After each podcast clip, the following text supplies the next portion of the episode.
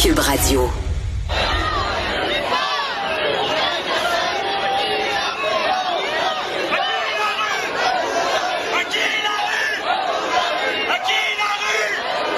Et là là, c'est cacophonique. Euh, vous vous rappelez de ce slogan largement scandé lors des manifestations du printemps érable. Ça fait dix ans euh, déjà. À qui la rue? À nous la rue.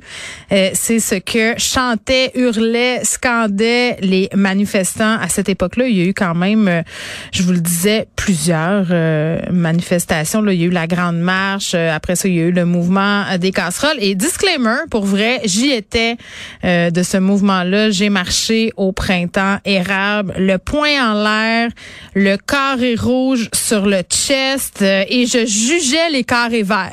je me rappelle euh, des étudiants, surtout des étudiants de gestion. Je sais pas si c'est lié ou si c'est pas lié, mais c'est le constat que j'en faisais à l'époque. Je me disais c'est les méchants capitalistes euh, avec leur carré vert qui disaient que ça servait à rien. Mais déjà dix ans, j'ai envie de dire que de l'eau a coulé sur les ponts pas mal. je pense que je suis un peu moins idéaliste parce que je suis rendue une matante radical. Euh, tu sais, on le sait là, avec l'âge, euh, souvent. Est-ce qu'on devient, est-ce qu'on, est-ce qu'on abandonne certains principes? Est-ce qu'on devient plus réaliste? Est-ce que c'est de l'attachement au confort? Est-ce qu'on sent bourgeoise? Moi, je pense que tout ça, toutes ces réponses euh, sont quand même valables. Mais voilà, ça fait déjà dix ans et quand on pense prétend érable, on pense à Gabriel Nadeau-Dubois. Il était partout. Martine Desjardins aussi. Euh, on a eu aussi d'autres leaders étudiants qui est très, très, très, très, très présent. le petit dont je cherchais le nom tantôt, je l'appelle le petit parce que tout le monde l'appelait le petit, Léo Bureau Blouin.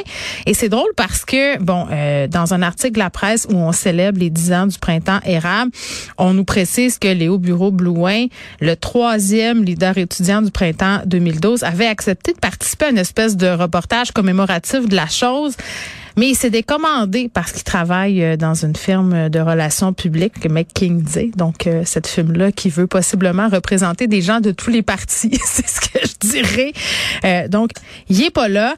Mais qu'est-ce qui reste du printemps érable? Et là, on est supposé parler à Catherine Dorion. Est-ce qu'elle est là? Non, Madame Dorion n'est toujours pas parmi nous. On essaye de la joindre par tous les moyens. Elle sera là très, très bientôt. J'en ai bien l'impression.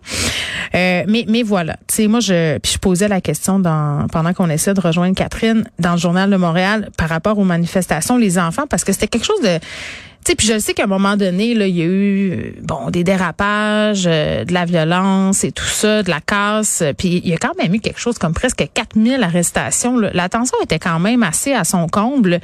Euh, on dirait qu'on a oublié bien vite tout ça. Moi, je me rappelle plutôt du côté casserole dans les quartiers. Là. C'est-à-dire, on allait tous les soirs marcher euh, après le souper. Je pense que c'était à 19h. On allait taper dans nos casseroles. Et c'était, si je ne m'abuse, un prof dans la région de Trois-Rivières qui avait lancé ça sur les médias sociaux de façon non violente de manifester, qui faisait appel à des manifestations qui avaient eu lieu au Chili.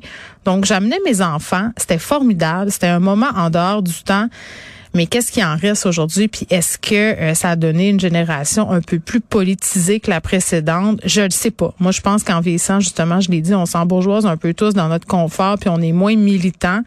Euh, on est peut-être moins attaché aussi à certaines valeurs, mais j'entendais les propos de Jean Charret qui, puis disons-le, ne jamais reparlé de la crise étudiante depuis son départ de la vie politique en 2012. Et c'est capoté. Rappelez-vous, moi, c'est en lisant les dossiers là-dessus là, que je me suis rappelé de ces paroles-là qui avaient vraiment mis le feu là. Euh, je pense que c'était en marge du sommet euh, du Nord ou quelque chose comme ça qui avait dit on pourrait trouver des jobs aux étudiants dans le Nord de préférence. Et c'est là euh, que ça avait dégénéré. Donc il a pris la parole Jean Charest pour la première fois depuis la crise étudiante et finalement pour nous dire qu'il n'y avait pas une grosse différence entre ce qu'il proposait et l'état actuel des choses. Donc le sous-entendu c'est qu'on aurait marché pour rien. Mais voilà, on n'a pas Catherine Dorion. Qu'est-ce que vous voulez? Elle est pas là.